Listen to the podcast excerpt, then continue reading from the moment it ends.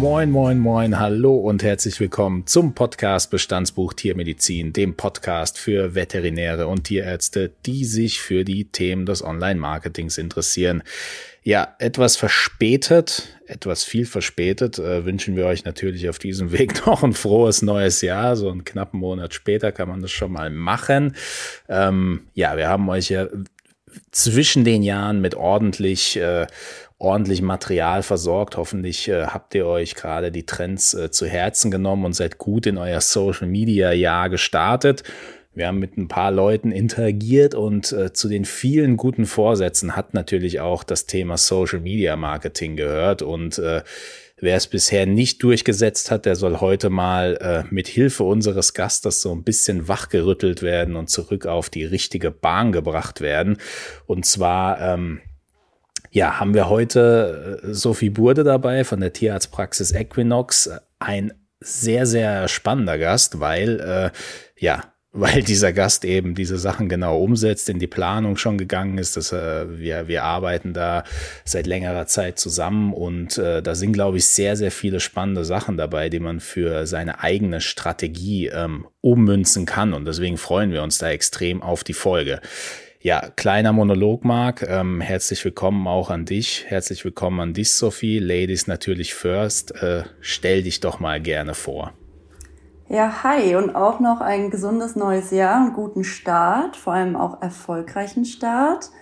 Ähm, ein paar Fakten vielleicht zu mir. Ja, ich ähm, bin Tierärztin, äh, habe mich äh, nach dem Studium für die Pferdemedizin entschieden und ähm, habe zuvor drei Jahre in einer großen Pferdeklinik in Norddeutschland gearbeitet, habe dort na, während meiner Assistenzzeit berufsbegleitend meine Dissertation angefangen und meinen Schwerpunkt in der Internistik gewählt und ja, habe mich jetzt im letzten Jahr dann auf die Onkologie ähm, mehr oder weniger festgelegt.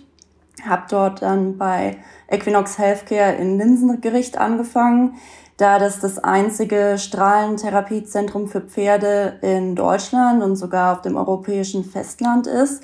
Es ist ein ganz, ganz neues Feld, noch spannend. Die äh, Klinik gibt es in dem Sinne erst seit 2017 und ja, bietet dort natürlich ein spannendes äh, Arbeitsfeld.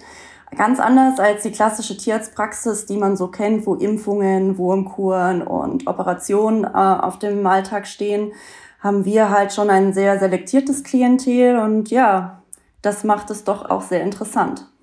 Absolut. Und dieses selektierte Klientel gilt es natürlich über die sozialen Medien unter anderem auch zu erreichen und eben entsprechend anzusprechen.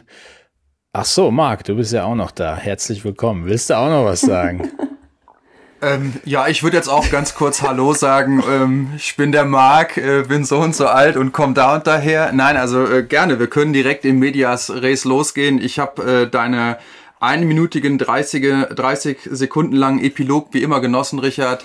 Sophie, wunderbar, dass du dran geblieben bist und jetzt hier bist.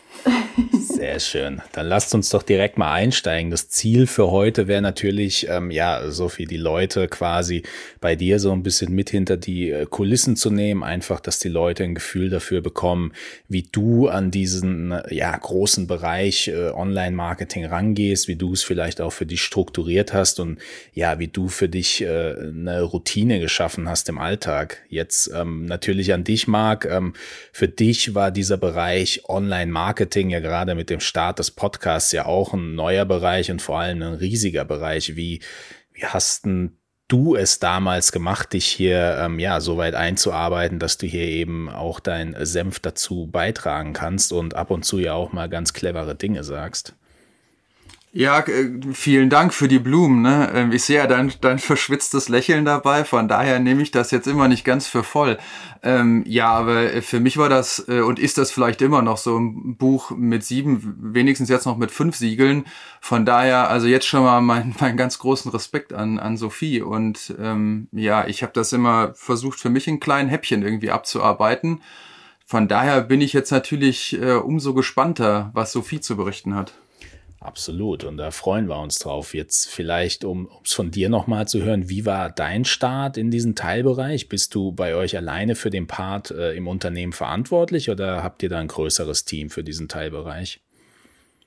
Ja, also ich bin selber auch ähm, aktive Social-Media-Nutzerin, sage ich mal, sei es äh, Facebook, Instagram, YouTube, ähm, wo man doch in den letzten Jahren auch vermehrt einfach da schon sehr viel interagiert hat, auch sehr viel dort ähm, Trends und Zielsetzungen auch in der Tiermedizin verfolgt hat und auch deren Wachstum darin vor allem und auch wie sich es gewandelt hat. Ähm, und bei uns war es tatsächlich so in der Klinik, dass es eher ein stiefmütterlich behandelter Bereich war, der noch sehr, sehr viel ähm, Wachstum und Entfaltungsmöglichkeiten hatte. Und ich einfach auch gesagt habe, ich sehe viel Potenzial darin und mich hat dieser Bereich schon immer auch sehr interessiert, da ich ähm, auch in meiner Freizeit viel fotografiere und auch mich für Design interessiere und daher auch da so ein ästhetischen äh, Anspruch habe daran, ähm, das umzusetzen und das auch interessant finde. Und genau, da habe ich das dann so ein bisschen mit übernommen. Ähm, sehr viele Freunde von mir sind tatsächlich auch im Marketingbereich, wo man sich, sage ich mal, sein Expertenwissen auch ein bisschen abholen kann, die das tatsächlich studiert haben, wo man einfach auch einen guten und regen Austausch hat, die natürlich wenig Kontakt mit der Tiermedizin hat, aber es ganz interessant ist, da auch mal so einen externen ähm, Standpunkt auch mit zu bekommen und eine Sichtweise und quasi nicht nur aus der aus dem innersten Kreis daraus, ne? was mhm. das ja auch immer so ein bisschen interessant macht dann. Genau, Absolut. Genau, und ähm, ich finde, die Herausforderung vor allem ist es, diesen Spagat zwischen Tierbesitzer und auch überweisenden Kollegen oder auch ähm, allgemeinen Tierärzten und Tierärztinnen äh, hinzubekommen in der Ansprache in Social Media als auch auf der Webseite. Ähm, das ja doch sehr verschiedene Herangehensweisen ist. Oft ist es bei den Tierbesitzern eine sehr emotionale Bindung, die sie mhm. zu ihren Tieren haben gerade in, bei unseren ähm, Patienten und Patientinnen, die dann doch schon einen längeren Leidensweg in der Regel haben äh, mhm. und Krebs ja doch auch sehr emotional ist, das Tier ja doch im Stellenwert, der in den letzten Jahren ganz anders ist und quasi zum Familienmitglied wurde. Mhm, absolut. Du hast es angesprochen, ja, die, ähm, ich glaube, als aktiver Social Media Nutzer nimmt man, äh, ja, nimmt man natürlich dann beide Bereiche auf eine ganz äh, interessante Art und Weise auf. Zumindest finde ich das so, weil ich als Nutzer ähm, oder als Konsument in dem Fall natürlich von einzelnen Marken sehe dann schon recht schnell, okay, das sind jetzt Inhalte, die mir gefallen könnten, das sind jetzt Inhalte, die ich eher doof finde. Wie, wie bist du ähm, quasi also als du die Rolle gewechselt bist, wie bist du da rangegangen? Hattest du spezielle äh, ja, Beitragsformate im Kopf oder bist du da völlig frei rangegangen und hast dich erstmal inspirieren lassen von dem, was ihr schon hattet? Mm, tatsächlich habe ich ähm, einfach erstmal so überlegt, was würde mich als Tierbesitzer oder auch als Tierarzt an diesen Themen interessieren. Also habe das einfach direkt in diese zwei Zielgruppen aufgespaltet äh, um dort zu sehen, okay, was sind äh, Sachen, die dort interessant wären. Hab auch ganz klassisch erstmal im Freundes-, vom Familien- und Bekanntenkreis als auch im Kollegen und Kolleginnen befragt, ähm, was sie an diesem Thema interessiert. Also mhm. eine klassische Umfrage in dem Sinne, ähm, wo man einfach so ein paar Themen aufgreift.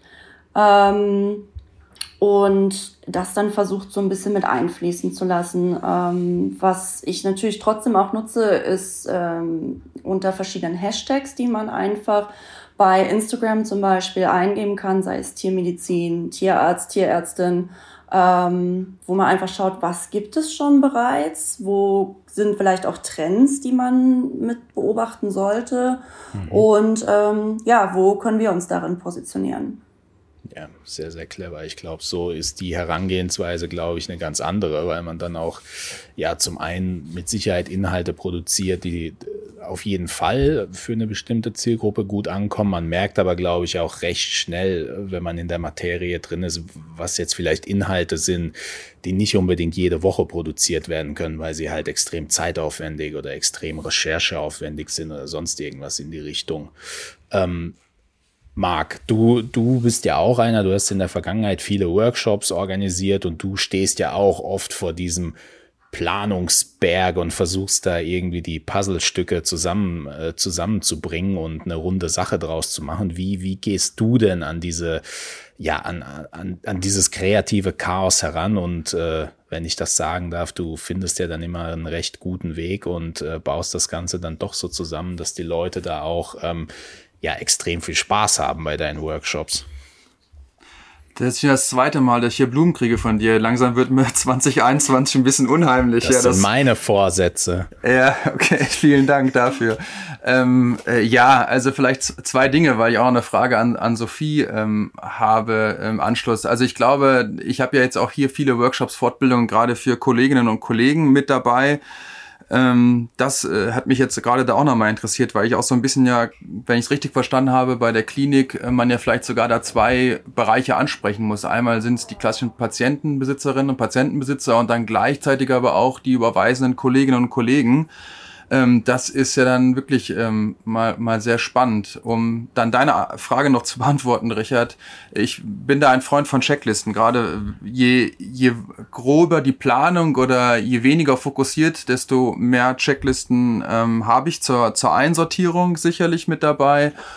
Und ab einem bestimmten Punkt, äh, muss ich gestehen, ähm, lege ich die halt auch weg, weil es dann, ähm, ja, dann kommt viel Routine und, und Ablauf mit rein. Aber zu Beginn, äh, zum, zum Sortieren und zum Vervollständigen arbeite ich halt gern, gern mit Checklisten.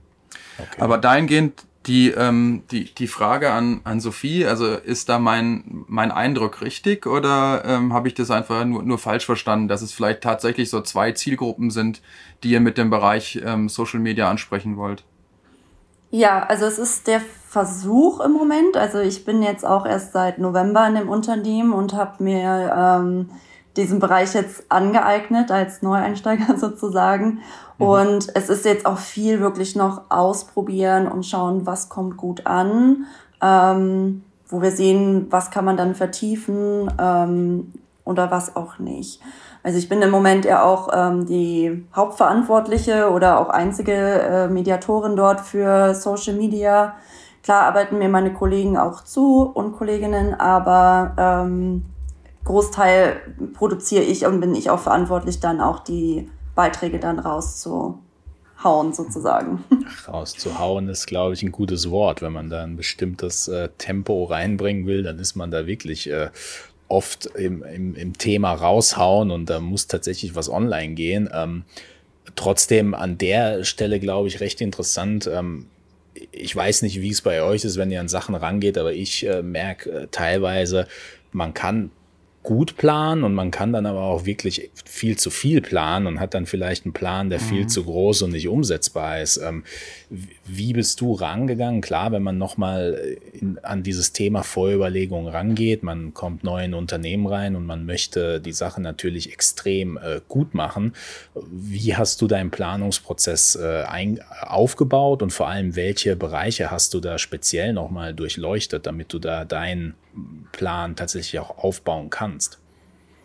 Mm, also wir haben uns überlegt, in welchen Intervallen es auch sinnvoll ist, ähm, Beiträge online zu bringen, dass man auch wirklich immer weiter in der Reichweite relativ weit oben ist, dass man halt nicht, sag ich mal, einmal pro Woche einen Beitrag postet und dann verschwindet man für die nächsten vier Wochen wieder vom Bildschirm.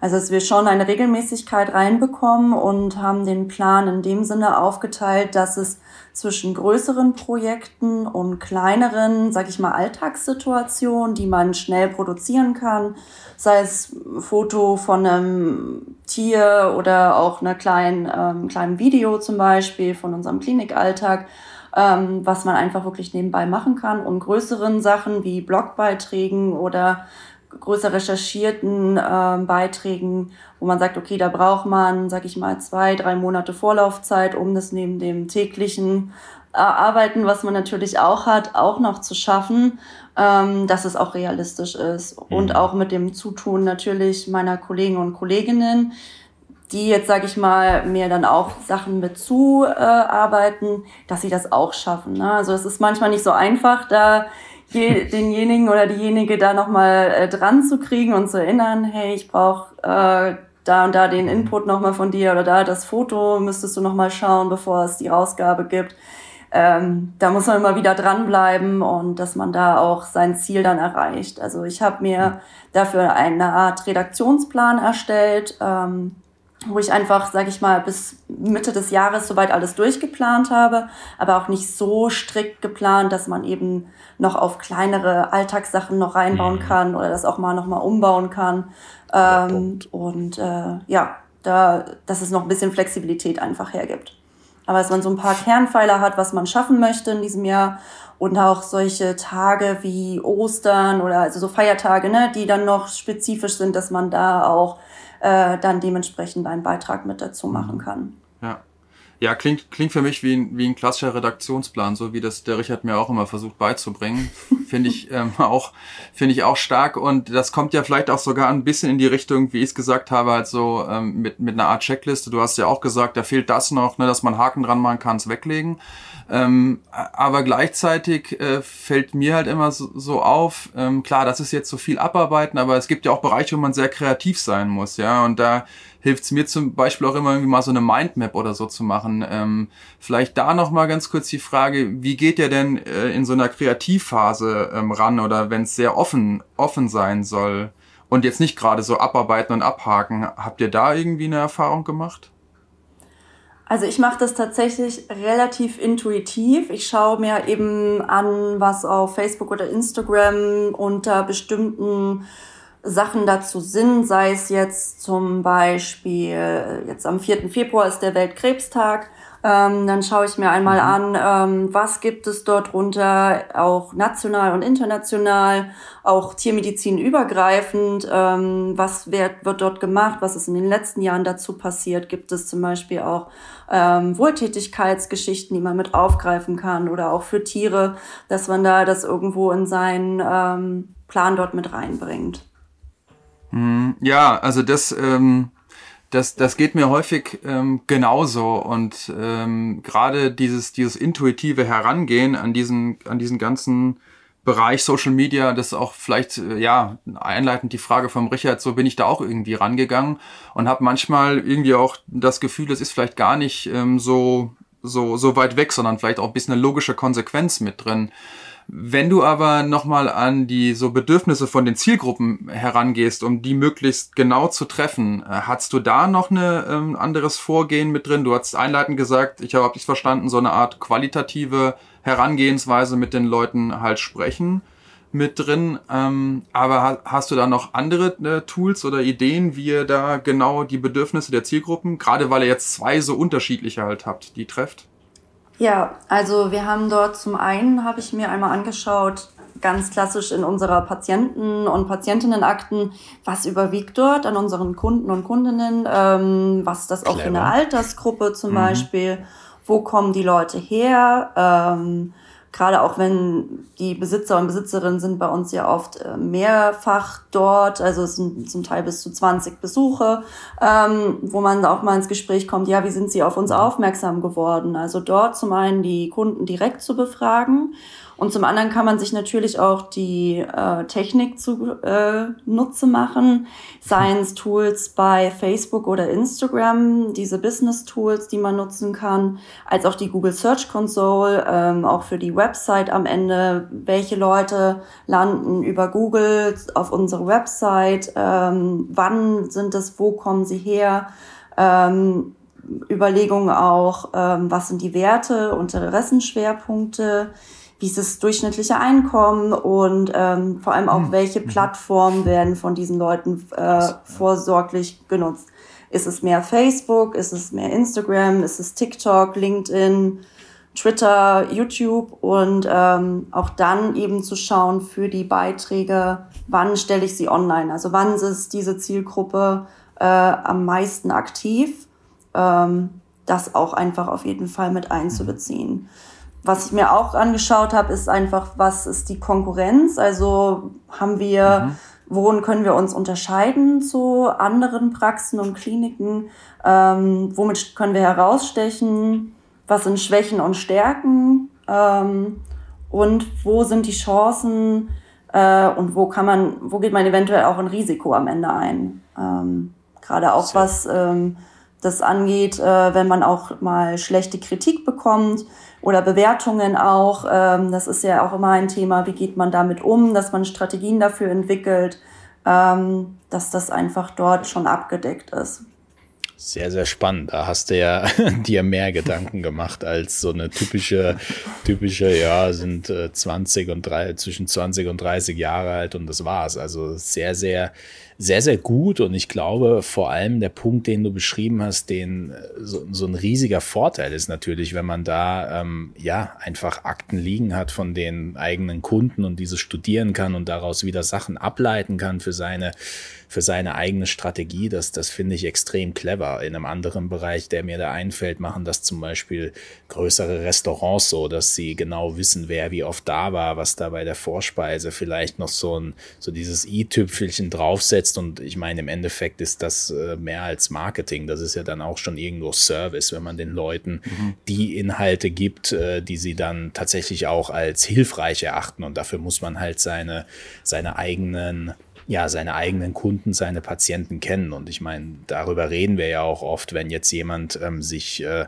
auf Tiere, äh, Tiere, auf Hunde zum Beispiel spezialisiert, dann macht es natürlich Sinn, zu den richtigen Zeitpunkten anzufangen, über Zecken zu reden und dann, äh, was willst du sagen? Was ich will nur sagen, komm bitte jetzt nicht mit Pferden und Durchfall. Nee, wollte ich gar nicht kommen. Ich wollte, wollte da jetzt äh, konstant die Linie Dank. weitergehen. Aber deswegen. Da du, da du ja so einen praktischen Punkt ansprichst, lass uns doch direkt äh, in, in, in, das, in, die, in den Part Umsetzung in der Praxis gehen, weil ich meine, darum geht's ja auch. Wir, wir reden oft darüber. Ähm, hier auch nochmal der Tipp, also eine Strategie, die auf Papier super gut aussieht, bringt einem im Endeffekt äh, spätestens dann nichts mehr, wenn man merkt, man hat gar nicht die Zeit, um all diese Dinge die man geplant hat einzupflegen. In Workshops hebe ich hier gerne den mahnenden Finger, aber es bringt halt äh, oft nicht viel, weil wir Menschen einfach so funktionieren, wenn man mit Motivation losrennt und beide ähm, Arme in die Luft äh, streckt, dann ist das äh, am Montag vielleicht noch gut und am Dienstag und Mittwoch, wenn die Motivation weg ist, dann äh, stellt man sich vielleicht sogar ein bisschen ketzerisch die Frage, was dieses ganze Social Media Thema überhaupt soll. Also ich glaube, ähm, da kann man äh, die Weichen sehr gut auf Erfolg und dann aber auch sehr schnell auf viel zu viel, ähm, ja, viel zu viel Input stellen. Ähm, um da vielleicht, du hast es vorhin schon mal angesprochen, Kernpfeiler, um da vielleicht nochmal drauf einzugehen. Was würdest du sagen von eurer Content-Strategie? Was sind da die Kernpfeiler? Hast du da wiederkehrende Content-Formate gefunden, die du zum Beispiel jeden Freitag dran nimmst? Oder wie gehst du an die Sache ran? Und vor allem, du hast es eben auch schon angesprochen, du musst ab und zu die Kollegen dazu zwingen, ähm, ja, die Themen herbeizuholen. Wie stellst du sicher, dass ihr fortlaufend auch Inhalte produzieren könnt? Ja, also ich habe das vorne auch schon mal angesprochen mit diesem Art Redaktionsplan, den man sich gemacht oder den ich mir zumindest Ende letzten Jahres gemacht habe. Dafür habe ich halt einfach im Vorlauf schon mal eine kleine Bestandsaufnahme gemacht. Also was ist schon gelaufen, ähm, was kam gut an, ähm, auch über die Tools, die wir eben schon genannt mhm. hatten. Ähm, weil am Ende ist es ja wichtig, wenn wir uns Ziele setzen für das äh, Jahr, dass sie halt auch messbar sind und umsetzbar ähm, und am Ende auch spezifisch. Also das heißt, dass wir uns schon überlegt haben, dass wir wiederkehrende äh, Beiträge haben wollen, was einfach einen Wiedererkennungswert für uns schafft. Und ähm, das ist tatsächlich bei uns als Beispiel haben wir den Fact Friday uns geschaffen, wo wir cool. jeden Monat mhm. einmal ähm, verschiedene Fakten um Krebstherapie, äh, im besonderen Strahlentherapie äh, setzen. Dazu gibt es einmal physikalische Hintergründe, dann aber auch ähm, ganz klassisch ähm, die verschiedenen Krebstherapiearten, also sei es die Chirurgie, die Chemotherapie und die Strahlentherapie als dritte Säule. Ähm, und gerade dafür brauche ich auch für, mein, für meinen Kollegen auch den Input, was die Physik mhm. zum Beispiel angeht.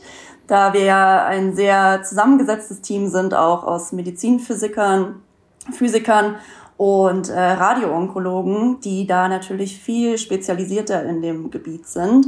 Und ähm, ja, ich habe dann halt schon im Vorfeld, zum Beispiel im März, mir terminiert, da möchte ich gerne ein paar Physikfakten haben.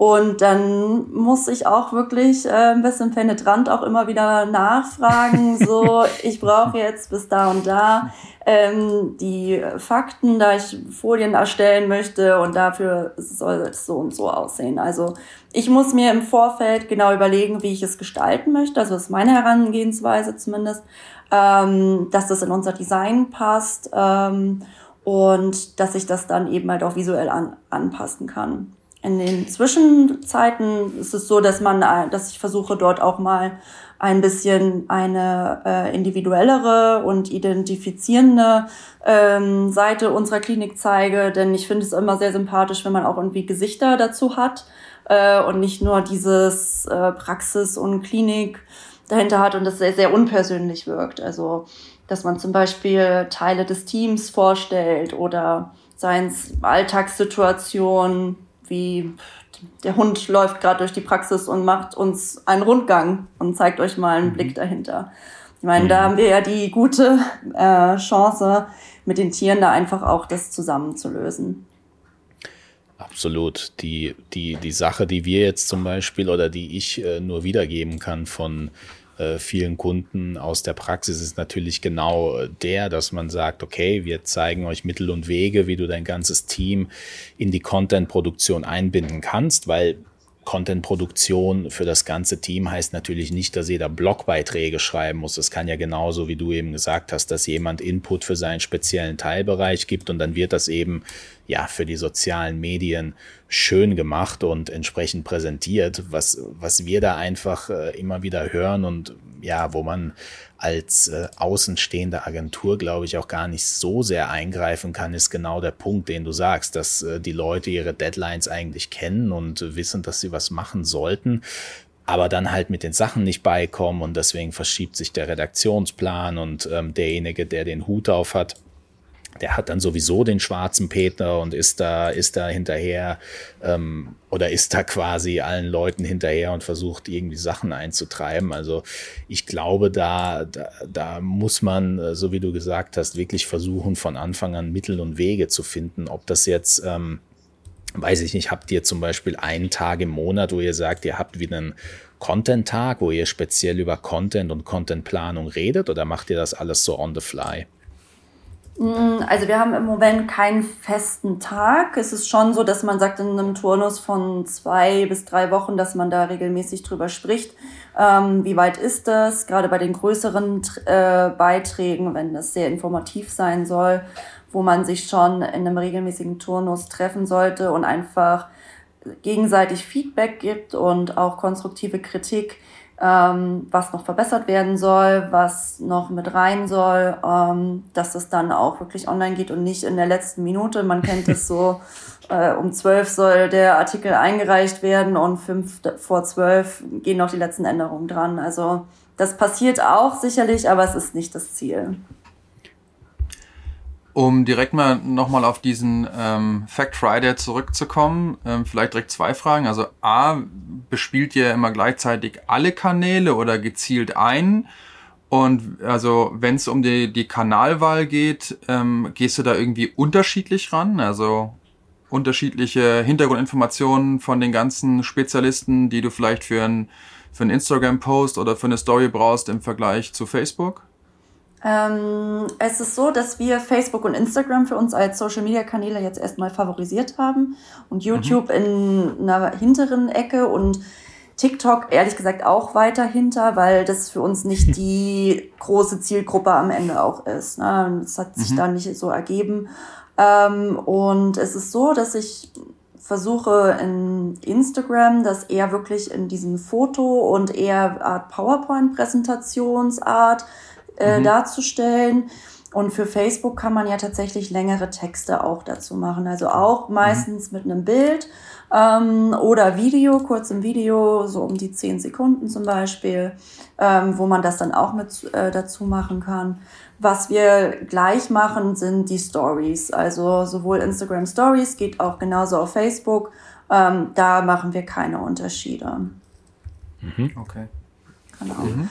Cool. Aber zum Beispiel Veranstaltungen sind ja auch mehr über Facebook. Wir hatten jetzt auch schon zwei Online-Seminare.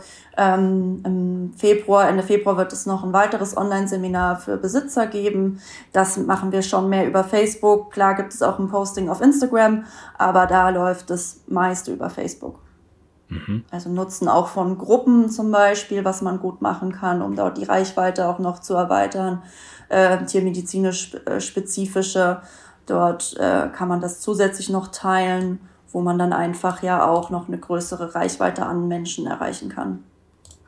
Ja, sehr, sehr clever. Finde ich immer gut, wenn man hört, dass man zumindest gedanklich eine Aufteilung hat. Klar, ab und zu verschwimmen die Grenzen zwischen einem Beitrag, der jetzt hier oder hier platziert werden könnte. Aber wenn man so eine grundsätzliche Aufteilung schon mal macht, dann ist das, glaube ich, sehr, sehr clever, weil, ja, du, du hast es vorhin gesagt, Marc, es ist natürlich schwer genug, eine Zielgruppe anzusprechen. Wenn man zwei angeht, wird es natürlich noch schwerer und da können sich die Leute wiederum äh, ja peu à peu daran gewöhnen, was auf den jeweiligen Kanälen eben zu erwarten ist. Hier auf der einen Seite mehr ähm, Veranstaltungen vielleicht und auf der anderen Seite vielleicht mehr Blicke hinter die Praxis. Und so findet dann im Regelfall jeder ähm, das, wonach er sucht oder wofür er am empfänglichsten ist. Ähm, du hast es vorhin gesagt, natürlich, ähm, man hat eben bei zwischen dem ganzen Social Media Spaß hat man natürlich noch sein festes Daily Doing, sein Job. Ähm, wie, wie schaffst du es? Was kannst du da an Tipps mitgeben, äh, was die Priorisierung von äh, Social Media beziehungsweise Online-Marketing äh, betrifft? Wie, wie kriegst du das alles unter einen Hut? Hm, ich versuche mir dort äh, feste Zeiten am Tag einzubauen. Das klappt mal besser, mal schlechter der große Vorteil in unserer Praxis ist, dass wir im Prinzip ja keine Notfälle bedienen, wo man sagt, oh, jetzt kamen halt noch zwei Not-OPs dazwischen, was den Tagesrhythmus ja sowieso schon komplett hm. auseinanderhaut.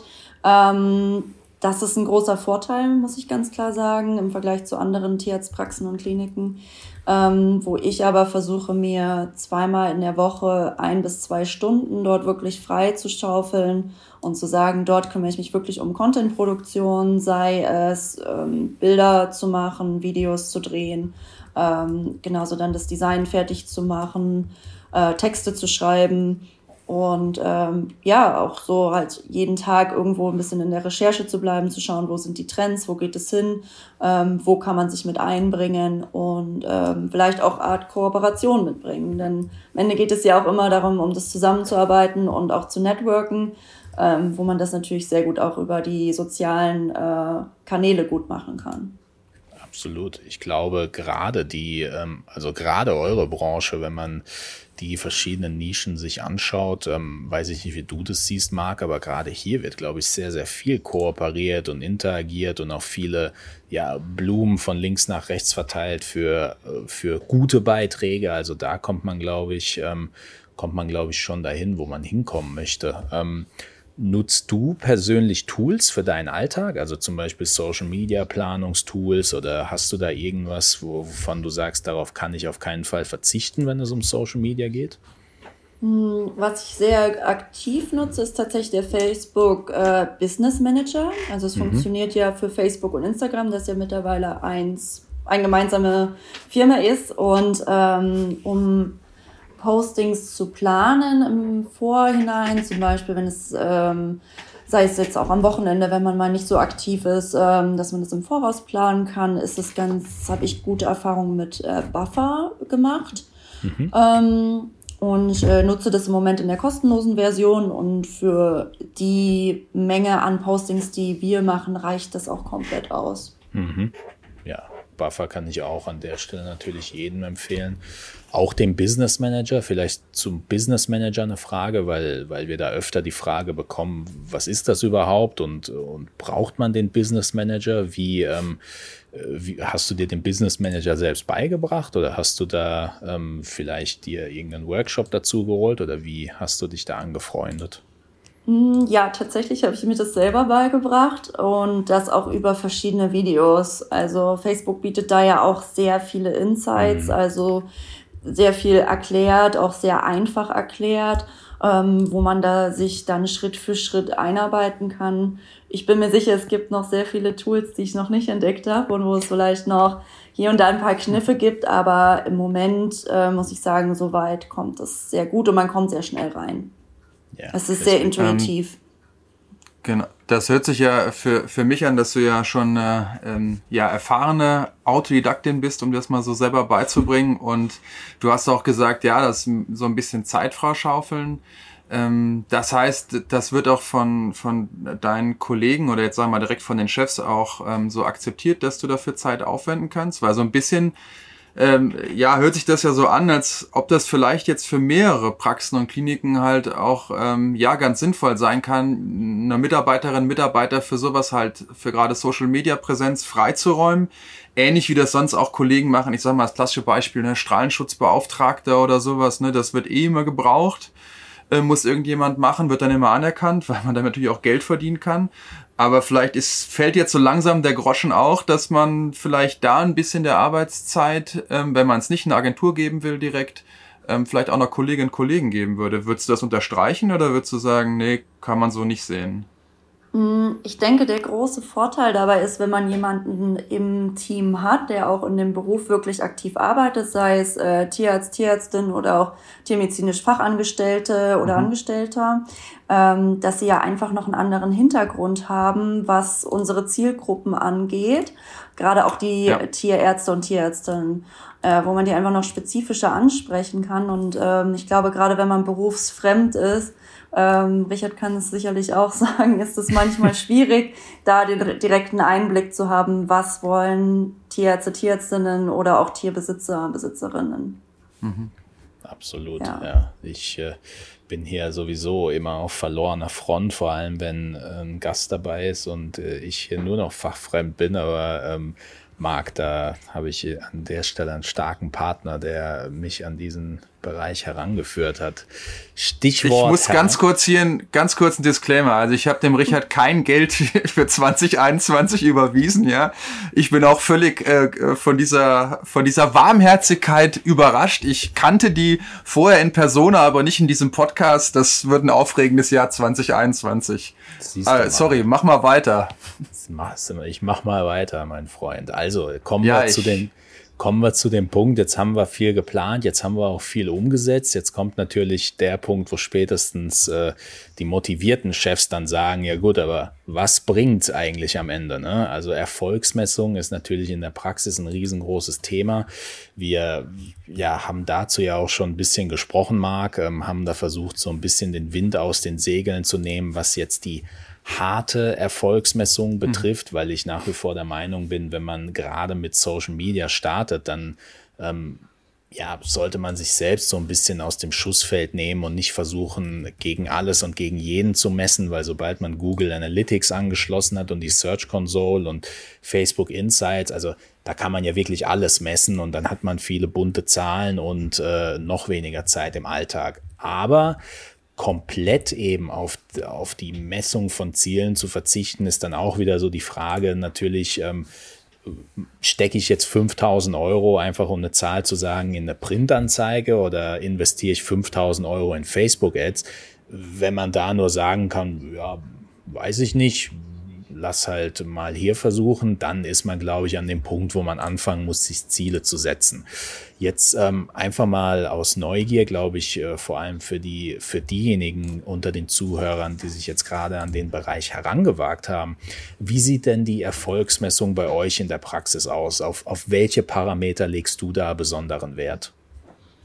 Ja, also wir haben uns dort auch erstmal auf diese, sag ich mal, ganz offensichtlichen Faktoren gelegt, was Wachstum angeht. Also sei es zum Beispiel mhm. an Abonnenten. Das kann man ja ganz gut und einfach verfolgen. Auch über die Facebook Insights macht es ja wirklich auch sehr ähm, optisch ansprechend mit den Grafiken, wo man das wirklich gut über einen bestimmten Zeitraum auch sich anschauen kann. Ähm, des Weiteren schauen wir auf unsere Reichweite was Beiträge und Stories angeht. In dem Sinne auch Interaktionen, also wie oft wurde was geteilt, wie oft haben die Leute darauf reagiert oder kommentiert. Ähm, und auch über die Aufrufe, sowohl über unsere Website als auch von einzelnen Beiträgen, die man in den sozialen Medien dann ähm, postet, ähm, inwieweit sich das auch verändert.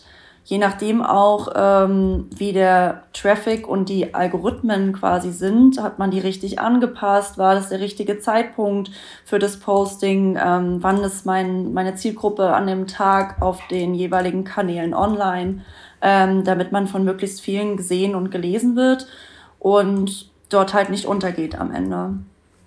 Absolut. Vielleicht, um da jetzt mal so ein bisschen am Puls der Zeit zu sein, wo hast du aktuell das Gefühl, bekommt ihr am meisten und am besten Feedback? Ist es bei euch auch der Story-Part oder seid ihr woanders gefühlt stärker? Hm, tatsächlich wirklich äh, in den Beiträgen äh, finde ich in die Stories gar nicht mal so. Man merkt zwar auch, dass es mehr Leute sind, die sich das anschauen, aber ähm, es kommen mehr Abonnenten und äh, mehr Reichweite, glaube ich, generiert einfach über tatsächlich persönliche Postings, die wir mhm. haben, mhm. ähm, wo die Leute wirklich äh, Emotionen auch mit dazu verbinden und aufbauen. Ja, sehr, sehr ja, schön. Macht ja auch macht ja Sinn, so wie du es einleitend gesagt hast, ne, für die, gerade für die Patientenbesitzerinnen und Patientenbesitzer, die über so eine emotionale ähm, Komponente halt da ja auch den Kontakt ähm, suchen und sicherlich da auch langfristig einen Patienten halt äh, betreuen wollen, klar, dann ist das die, die Erfolgskomponente mit dabei. Wie sieht's bei den, bei den Kollegen aus? Also habt ihr dafür eine, eine separate Strategie, wenn es um die überweisenden Kolleginnen und Kollegen geht? Oder macht ihr das über einen anderen Kanal? Oder habt ihr die jetzt erstmal hinten rangestellt, wenn es darum geht, die Überweiser ähm, anzusprechen? Mm, da haben wir im Moment ähm, zwei Online-Webinare gehabt, die sehr gut ankamen. Zum einen zum Thema Strahlentherapie Kleintier ähm, mhm. im letzten Jahr, im Dezember. Und jetzt im Januar hatten wir eins noch für spezifisch für das Pferd, wo wir einen massiven Anspruch, äh, also an ähm, mehr an Teilnehmern hatten als im Vergleich zum Kleintier. Also das war wirklich massiv okay. der Wachstum mhm. darin, was man äh, sowohl an den Teilnehmern äh, gesehen hat und Teilnehmerinnen als auch auf Facebook. Also ähm, von der Veranstaltung, das waren sehr, sehr viel mehr Interaktion, sehr viel, viel Teilnehmer. Ähm, viel, viel mehr wurde dieser Beitrag geteilt und äh, auch kommentiert. Ähm, da hat man das auf jeden Fall äh, sehr stark gemerkt. Und ähm, was wir noch zusätzlich im Moment machen, ist, dass wir äh, Fachartikel äh, schreiben, sowohl auf unserer Website als auch in klassischen Printmedien. Also mhm. dort haben wir jetzt auch drei Veröffentlichungen jetzt, die in den nächsten Monaten kommen, ähm, wo man sagt, da kommt man auch noch mal mehr mit den überweisenden Tierärzten und Tierärztinnen noch mal in Kontakt. Ah, okay.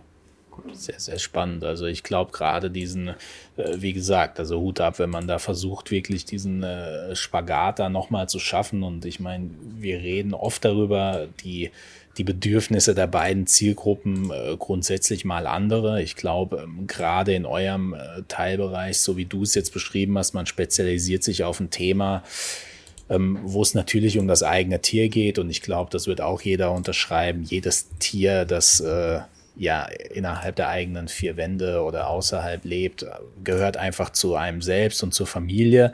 Trotzdem ist genau der Punkt, den du ja nochmal vorhin ausdrücklich gesagt hast, dieser Leidensweg, den das Tier im, in den meisten Fällen gegangen ist, führt, glaube ich, schon nochmal dazu, dass ähm, auf jeden Fall auf eine andere Art und Weise gesucht und recherchiert wird, als wenn man jetzt ähm, ja, sage ich mal, spontan nach dem nächsten Tierarzt in seiner Stadt sucht, wo jetzt vielleicht andere Faktoren ähm, entscheiden werden, wie zum Beispiel, äh, wie, wie nah ist denn der nächste Tierarzt äh, zu meinem Wohnort und wie viele Bewertungen hat er und ja gut, dann kann ich da jetzt hingehen. Das ist, glaube ich, bei so einer größeren Entscheidung und bei, ähm, bei, bei einer größeren Investition auch ähm, unabdingbar, dass man da ähm, ja, ich sag mal, hinter die Kulissen nicht nur einen Einblick gibt, sondern auch sich selbst immer wieder als Experten darstellt und zeigt, dass man was von seinem Fach versteht. Und so kommt man, glaube ich, dann an den Punkt, wo man sagt, okay, wenn man gefunden wird, was ja grundsätzlich ein Suchmaschinenoptimierungsziel ist, dann kann man die Leute auch mit dem eigenen Wissen und mit dem, was man da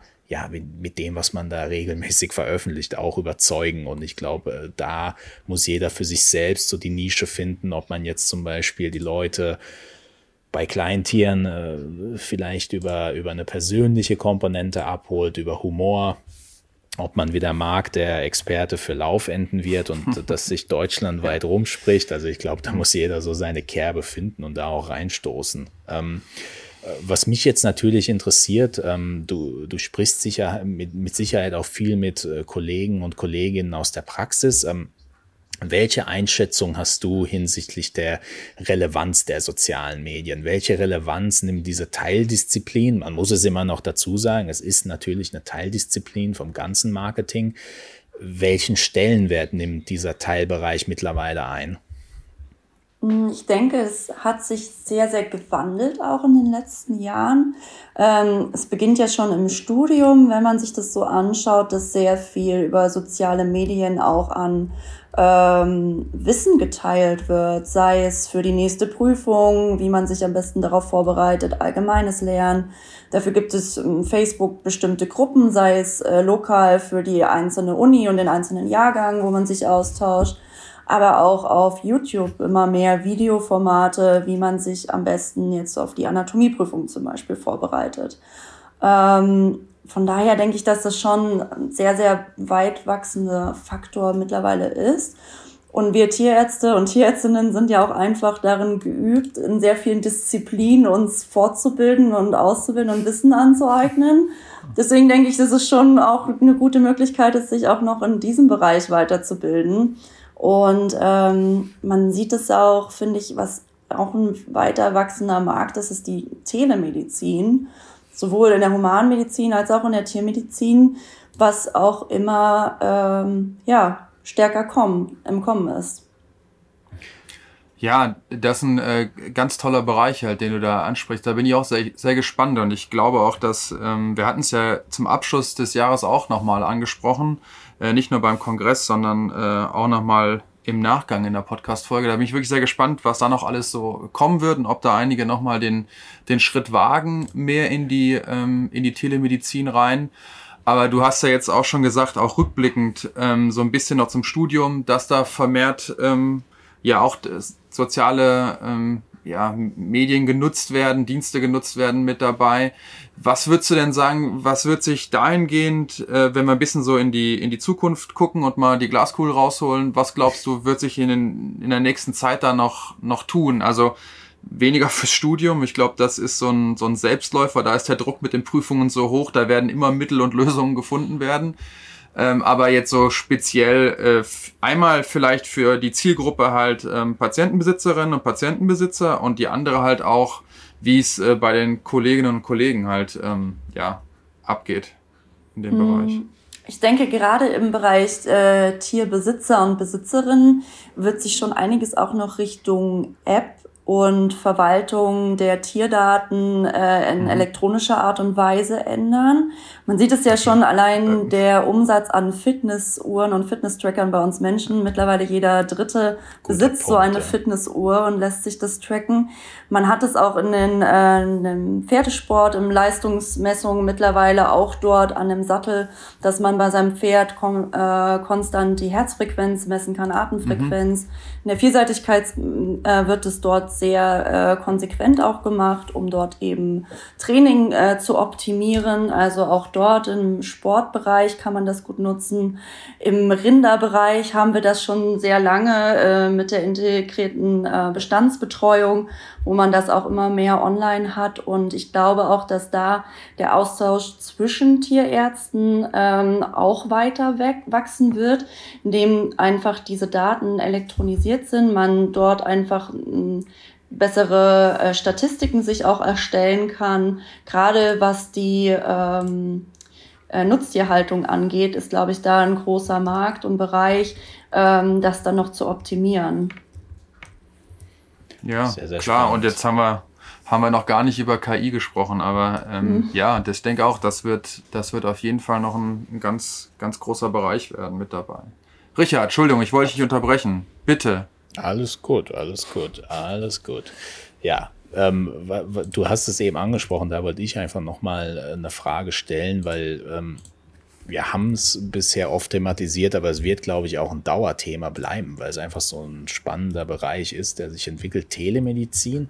Was glaubst du, der Tierhalter von morgen, wie, wie würdest du den beschreiben, wenn es äh, im Zusammenhang mit Telemedizin wird das in fünf, in fünf bis zehn Jahren die absolute Norm oder ähm, braucht das einfach noch den äh, Kontakt vor Ort mit, mit dem Tierarzt des Vertrauens? Hm, ich glaube, es kann eine gute Kombination werden, indem man vorab schon mal viele Informationen, was die Anamnese und Krankengeschichte des äh, Patienten angeht, indem man das in elektronischer Form übermittelt bekommt, ähm, wo man einfach gesammelt alles zusammen, äh, an einem Ort hat. Denn wir kennen das aus der Praxis, der Tierbesitzer war schon bei drei verschiedenen Tierärzten. Am Ende weiß er nicht mehr, was äh, Fifi jetzt noch an Medikation bekommen hat. Ähm, dann hat der andere wieder was anderes gegeben und ähm, ja, am Ende weiß man nicht mehr, was gemacht wurde. Und die Blutwerte von zwei Wochen sind leider auch äh, im Müll gelandet. Ähm, das wäre natürlich schön, wenn man das dann schon vorab gesammelt hätte, auch mit Fotodokumentation, äh, gerade wenn es ein längerer Krankheitsverlauf ist, ähm, dass man da wirklich die Veränderung gut sehen kann. Aber ich denke, dass die Arbeit am Tier sei es die Aspektion, Palpation und auch die eingehende Untersuchung, nicht ersetzt werden können. Ähm, ja. Ich meine, es gibt ja mittlerweile von ein paar ähm, äh, namhaften, weniger namhaften äh, Anbietern ja solche Lösungen mit auf dem Markt. Äh, weiß nicht, ob ihr schon Erfahrungen damit gemacht habt. Würdest du sagen, das ist völlig ausreichend, wie das aktuell auf dem Markt angeboten wird? Oder würdest du sagen, ey, nee, ich glaube, da ist noch ein bisschen Kapazität und Luft nach oben, wie man solche Daten präsentieren und auch sinnvoll ähm, ja, den Kolleginnen und Kollegen zur Verfügung stellt? Hm, ich denke, da ist schon auch noch Luft nach oben, weil die Vernetzung einfach für mich irgendwie noch nicht vollständig ist. Es gibt noch nicht so diese eine Schlüsselschnittstelle, wo man sagt, man kann das wirklich gut miteinander teilen. Das ist schon, denke ich, von den ähm, Praxisprogramm auch viel, was sich dort mittlerweile tut und äh, auch da viel integriert wird, ähm, wo man da schon deutlich weiter ist, dass man nicht jeden einzelnes Blatt Papier mehr einscannen muss, sondern auch da schon sehr mhm. viel äh, digitalisiert wurde. Aber ich denke, da ist trotzdem noch viel Luft nach oben. Ja, Luft nach oben ist ein gutes Stichwort. Das war bisher eine extrem spannende Folge, glaube ich. Einfach, ähm, ähm, wenn ich mich jetzt in die Schuhe unserer Zuhörer hineinversetzt, dann ist das, glaube ich, genau das, was man hören will. Nicht zwei, ähm, zwei Fritten, die hier andauernd nur motivierende Sätze raushauen, sondern jemand, der in der Praxis tatsächlich dahinter ist und äh, die Sachen täglich umsetzt und da sich natürlich auch immer selbst hinterfragt, neue Wege findet und die Strategie immer wieder auch so ausarbeitet, dass es eben in den eigenen Tagesablauf passt. Jetzt haben wir hier, glaube ich, ein ganz charmanter Abschluss. Wäre doch hier jetzt mal, wenn wir quasi den Leuten oder du den Leuten, äh, Zuhörern, Top 5 Tipps mit an die Hand gibst. Was würdest du sagen, wenn man sich an diesen äh, Teilbereich heranwagt oder wenn man vielleicht den Teilbereich schon mal beackert hat, dann liegen gelassen hat und nochmal neu aufrollt? Was wären da deine fünf Tipps für die Praxis? Hm, ich glaube, ich würde mir an allererster Stelle überlegen, wen möchte ich erreichen und ähm, das ganz klar zu wissen. Ähm, ich finde es auch sehr wichtig, dass man äh, sich einen Wiedererkennungswert schafft, sei mhm. es durch, dass man das Logo auf dem Foto, was man postet, wiederholt oder bestimmte Farben, die man auch in seinem Klinik- oder Praxissymbol ähm, schon hat, wieder aufgreift. Äh, oder eben auch wiederholende äh, Beiträge, dass man die in einem regelmäßigen Turnus wiederholt. Äh, eine persönliche Identifikation, das macht es doch auch immer schön und auch mal so kleine Highlights aus dem Alltag sein, auch ein paar Fails, die man, die wir alle kennen oder ähm, dass es einfach ein bisschen sympathisch und persönlich macht, ähm, ist, denke ich, auf jeden Fall ein Tipp. Ähm, sich selber einen Plan zu setzen und auch Deadlines äh, zu setzen und diese einzuhalten, trotz des Alltags, äh, den man um, um sich herum hat und immer wieder konstruktive Kritik einzuholen von mhm. Kunden als auch seinen Kollegen, Kolleginnen ähm, und auch immer mal wieder Input von Leuten oder auch Kanälen holen, die nichts mit der Tiermedizin zu tun haben, einfach um sich neue Inspirationen geben zu lassen.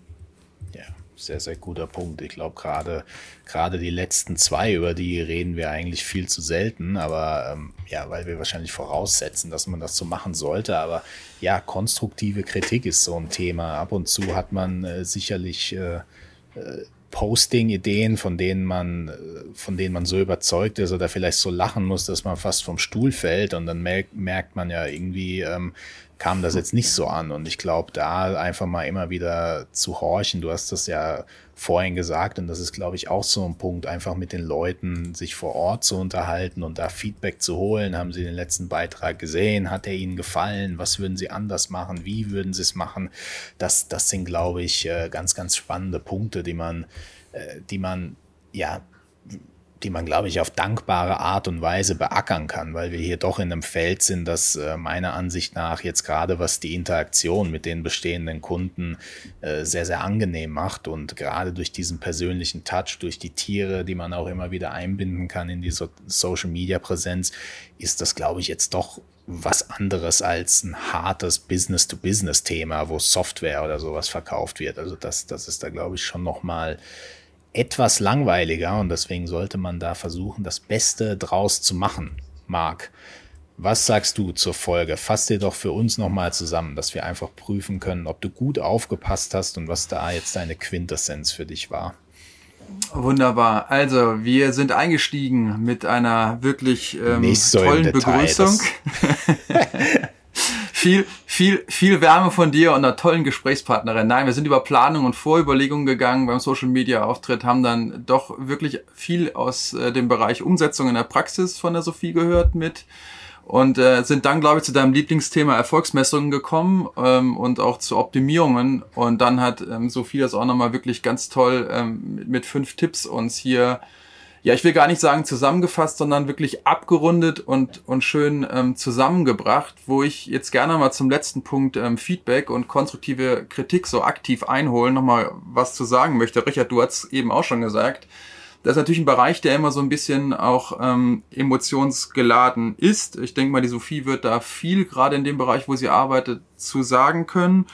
Und wenn wir mal ganz ehrlich sind, äh, kann ich mich auch noch gut an, an äh, ja, Zeiten in der Praxis erinnern, wo man doch mehr Feedback bekommt, das so etwas emotional und äh, nicht immer sehr konstruktiv ist und man eher mal mit Problemen diskutieren ähm, muss. Und das natürlich, ähm, mein, mein Lob nehmen wir immer gerne mit. Ne? Heute habe ich viel von dir bekommen, nehme ich gerne mit, aber du bringst mich ja auch immer wieder auch konstruktiv auf so eine Schiene.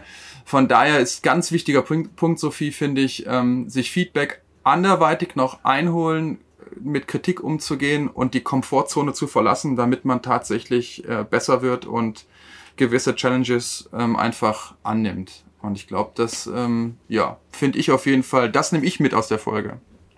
Ja, sehr, sehr gut. Dann sag uns vielleicht noch, Sophie, wo ähm, nicht nur, wo die Leute euch finden, sondern vielleicht auch, wo sie bei eurem nächsten Webinar mit dabei sein können. Für die, die jetzt Lust bekommen haben, kannst du gerne nochmal durchgeben, wo das denn ist. Ja, also für jeden und jede, die sich für Strahlentherapie interessieren, ihr findet uns auf äh, Facebook und Instagram unter Equinox Healthcare auch auf unserer Website equinoxhealthcare.de. Und am 23. Februar machen wir ein Online-Webinar zum Thema Equin Sarkoid. Es ist äh, der häufigste Hauttumor, den wir bei Pferden sehen. Und ähm, ja, würden gern darüber reden, was passiert dort überhaupt, wie infizieren sich Pferde damit. Ist das überhaupt ein richtiger Tumor? Ist das nicht ein Virus, was das verursacht? Und ähm, ja, wie therapiert man am Ende? Was sind die Möglichkeiten? Und das wollen wir interaktiv aufarbeiten in einem Webinar mit vielen äh, Fallbeispielen, die Möglichkeit, Fragen zu stellen und ja, freuen uns über jeden und jede, die daran teilnehmen werden. Klingt doch super. Dann bleibt uns nichts anderes mehr übrig, als dir für deine Zeit und für deinen guten Input zu danken. Hat äh, sehr, sehr viel Spaß gemacht. Ähm, Marc, wir müssen jetzt natürlich wieder äh, öfter Folgen aufnehmen. Ich vergesse immer, wie, wie wir für Podcasten brennen, wenn da so eine große Pause dazwischen liegt. Äh, in diesem Sinne von meiner Seite, danke, dass du dabei warst und macht's gut. Bis dahin, macht's gut. Vielen Dank auch für die Einladung. Jawohl. Ciao, ciao.